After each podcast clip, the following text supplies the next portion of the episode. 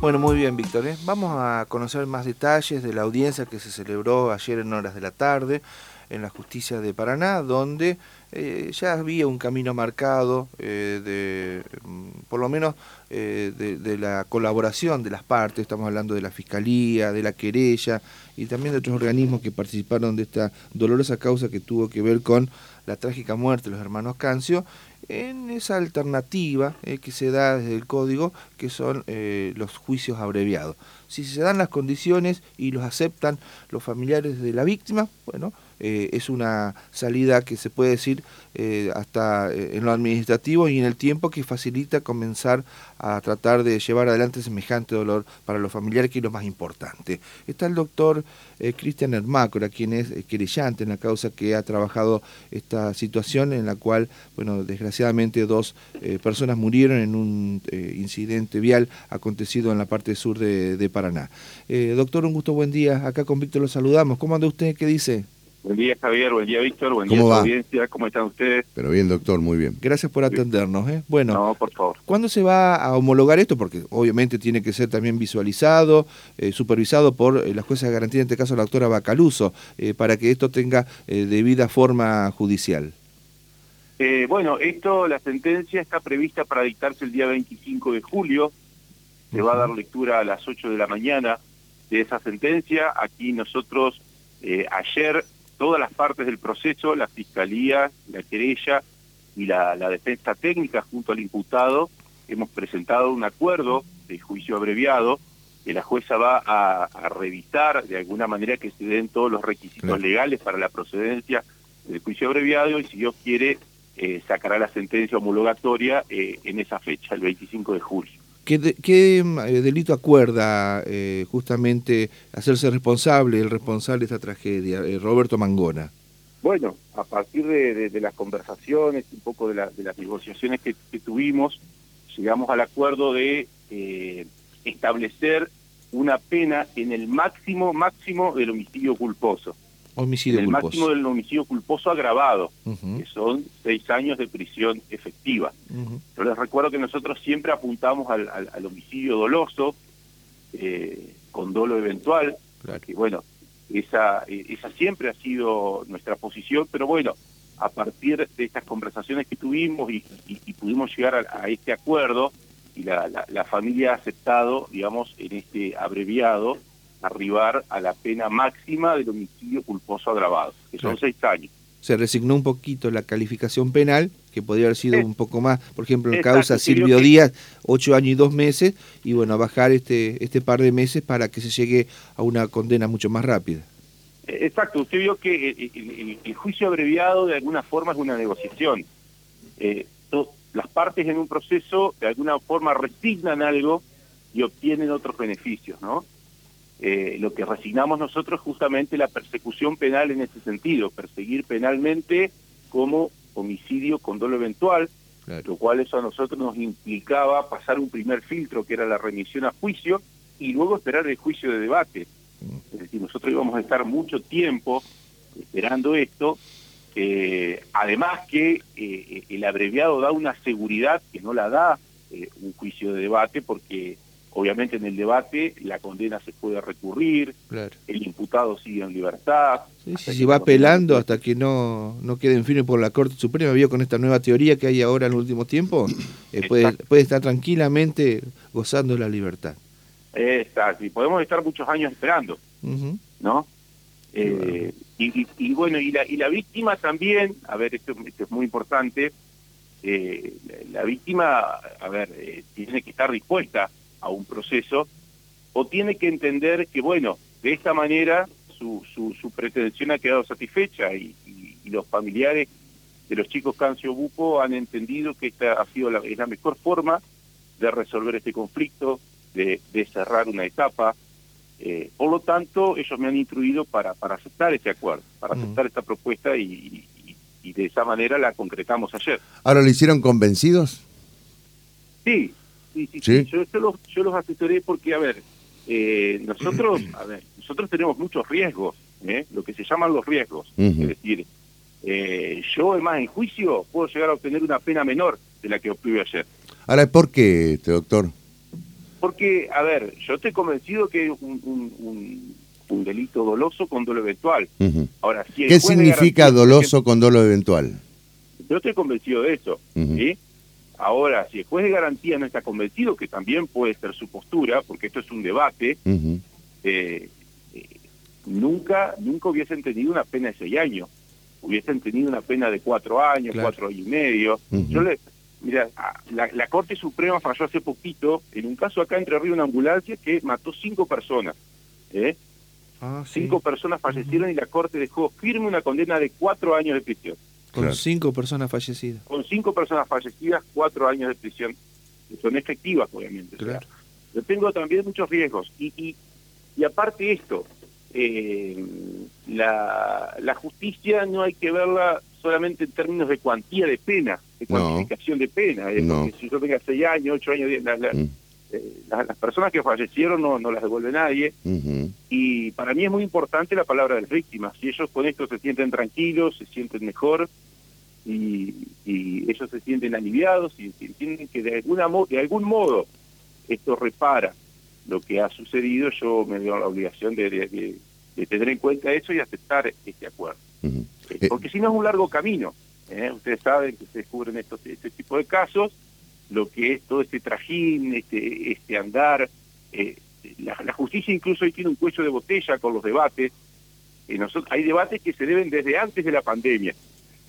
Imagínese usted que con el tema de la pandemia los debates se han postergado y, y, incluso los, los juicios que estaban con jueces colegiados Hoy, para destrabarlos un poco, están con jueces unipersonales. Eh, y así se está tratando de destrabar toda una situación, digamos, de cuello de botella, de muchos debates que no se han hecho. En, este escenario nosotros no hubiésemos tenido un juicio de aquí a dos años, por lo menos, ¿eh? aunque con la investigación cerrada y todo. Eh, y es mucho tiempo. El imputado en libertad, el riesgo que implica que el imputado se fugue, que el imputado cometa algún otro hecho. Eh, y además, no, no, no hay que dejar de decir esto, también el acuerdo incluye la inhabilitación para conducir por 10 años. Es decir, por 10 años no puede conducir ningún tipo de vehículo.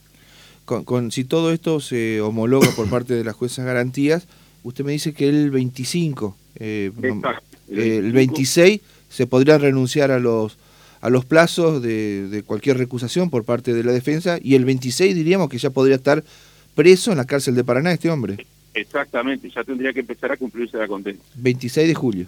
¿En cuánto, ¿En cuánto tiempo por buena conducta sale? Mm. Bueno, eso hay que ver cómo se ejecuta la pena, ¿no? Eso hay que ver eh, el tema de la ejecución de la pena. Y eso está vigente en la, actualidad, no se puede... Eh, eso está vigente. No se puede... O sea, no es que va a estar seis años en la cárcel. No, y ahí se entra a sumar, doctor, lamentablemente hay que decirlo así, los los tres o cuatro meses de prisión domiciliaria. Eso se, se, debe contar. Exactamente. Se empieza a descontar. Pero bueno, es un beneficio que se ha impuesto a través del Parlamento, eh, existe, eh, es una figura que incomoda muchísimo, habrá que revisarlo. No veo mucho interés en el Parlamento de modificarlo esto, ¿eh? hay otras prioridades parece ser. Es una herramienta de política criminal para, de alguna manera, descomprimir los juicios, esto también implica que, a ver, el, imputado, se da esta situación que el imputado acepta el hecho y acepta la culpabilidad y acepta los seis años de pena, si no esto no hubiese sido posible tampoco, ¿no? Eso no, no, no, no, no se da en cualquier caso, eh, pero claro, eh, es, es, es, una herramienta de alguna manera para, de alguna manera, descomprimir los juicios eh, y para encontrar una salida alternativa a la solución, a la solución del conflicto. Y una vez que se dé todo este proceso, doctor, eh, también eh, las víctimas, si lo consideran, no sé si lo han hablado los familiares, la víctima, están también en, la autoridad, eh, por supuesto, de poder reclamar un resarcimiento económico. Exactamente, es la, reparación civil, lo cual también el juicio abreviado le favorece. Claro. Porque ¿No le corresponde o no le no correspondería? Eh, doctor, este, se había interrumpido la comunicación y mientras tanto estábamos acá haciendo un comentario con Javier, ¿no? La duda que yo planteo es, con todas las pruebas que había, ¿no podría haber ido, por ejemplo, al homicidio simple, a pelear por algo que, eh, digamos, por una condena que sea mayor entre 8 y 25 años? Bueno, la, familia me dijo a mí, doctor, mire, si es en seis años nosotros aceptamos. Menos de seis años no. Pero en seis años nosotros aceptamos y no queremos seguir con esto. Y ellos hubiesen querido seguir, nosotros hubiésemos seguido. Es decir, el acuerdo no se hubiese hecho sin la voluntad de las víctimas. Ni siquiera se hubiese formulado, porque no era posible. Si las víctimas decidían seguir adelante, nosotros íbamos a seguir adelante. Como las víctimas decidieron hacer este acuerdo, nosotros, digamos, tuvimos que, eh, que formalizar este acuerdo. Esa calificación legal, insisto en esto, me hubiese implicado un debate al cual las víctimas, eh, por razones súper atendibles, no estaban dispuestas. Claro. Eh, ahí le consultaba primero que se cortó justito la, la, cuestión de la reparación y no es para eh, hacer algún tipo de prejuzgamiento sobre los familiares de la víctima, pero eh, eh, debe responder ese reclamo, obviamente el autor de este hecho, el señor Mangora, y también la empresa de colectivos y alguna otra ente o, referencia al Estado.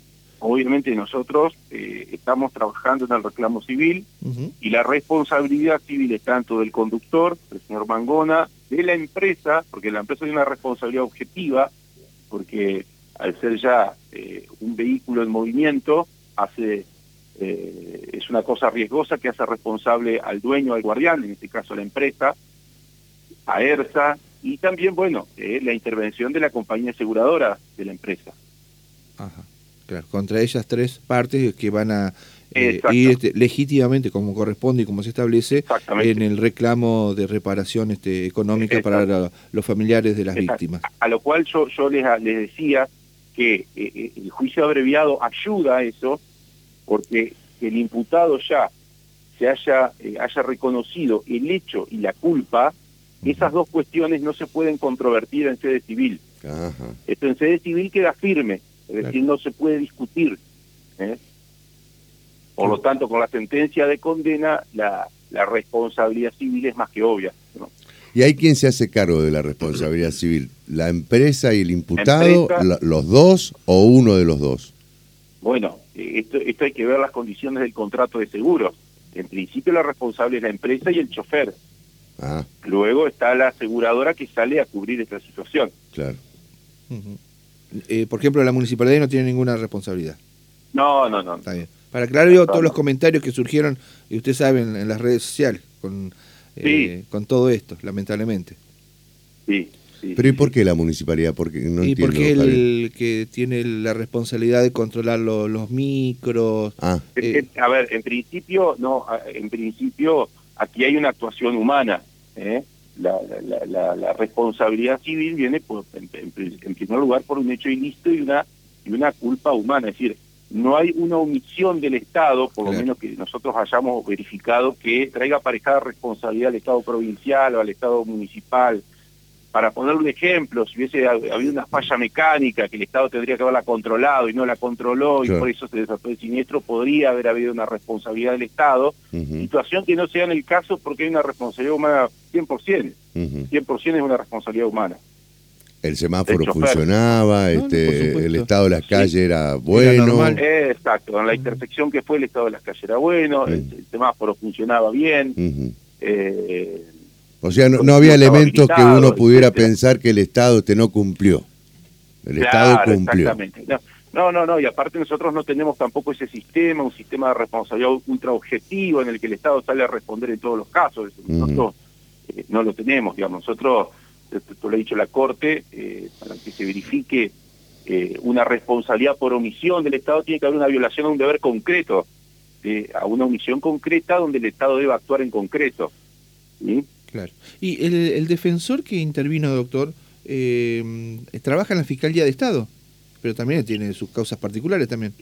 Yo no, no puedo hablar de, la verdad que eso Está bien. por, eso, todas esas conjeturas, ¿vio? Eh, formaban parte de los comentarios eh, y de la ¿El funcionario de, la Fiscalía de Estado? Sí. Yo entiendo, yo entiendo los comentarios, pero a ver, yo, yo como abogado me debo a la familia y yo debo y me, satisfacer me- los claro, intereses y me merece el mayor de los respetos el, el- el abogado defensor. Por eso no voy a dar el apellido. Pero como Sí, ayer estaba en, en- en boga, ¿por qué está él ahí sentado y que se confundía que podía ser en representación de, de la Fiscalía del Estado? Que Claro. nada, tiene que, a la mañana está en la Fiscalía del Estado y a la tarde está en su estudio particular. Pero no hay, Entiendo ley- que la no, Fiscalía de Estado no tiene nada que ver. pero Claro. no hay, no hay incompatibilidad ahí. Y bueno, yo por eso no no quiero, eh, porque no es la primera vez que veo a, a esta, a esta persona u otras que sé que trabajan en el Estado y están este, interviniendo en demandas Bueno, puede particulares. ser empleado del Estado, no, no rige, perdón doctor, que le, le pregunto a usted, ¿rige alguna incompatibilidad entre alguien que trabaja en el Estado y que al mismo tiempo ejerce su profesión?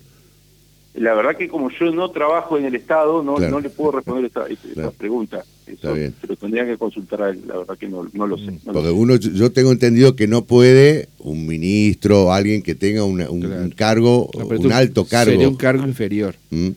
pero si es empleado, claro. Ahí pareciera que no rige ninguna Para mí, incompatibilidad. ¿no? para mí no, aparte porque lo he visto Está en bien. otros juicios y eh, siempre profesionalmente es muy, Mm. muy buen este abogado. Está bien. Eh, bueno, doctor, así que entonces el 25 o el 26 eh, ya debería estar preso este hombre si se da todo más o menos la pauta del acuerdo eh, eh, lograda ayer. Así es, así es. Muy bien, doctor. Doctor, gracias por habernos atendido, eh, No. gracias por la gentileza siempre de habernos informado, aclarado todo esto y bueno, nuestro respeto, y nuestras, eh, nuestro cariño también a los familiares de No, las víctimas que sabemos que siempre nos escuchan también acá bien tempranito en la radio. ¿eh?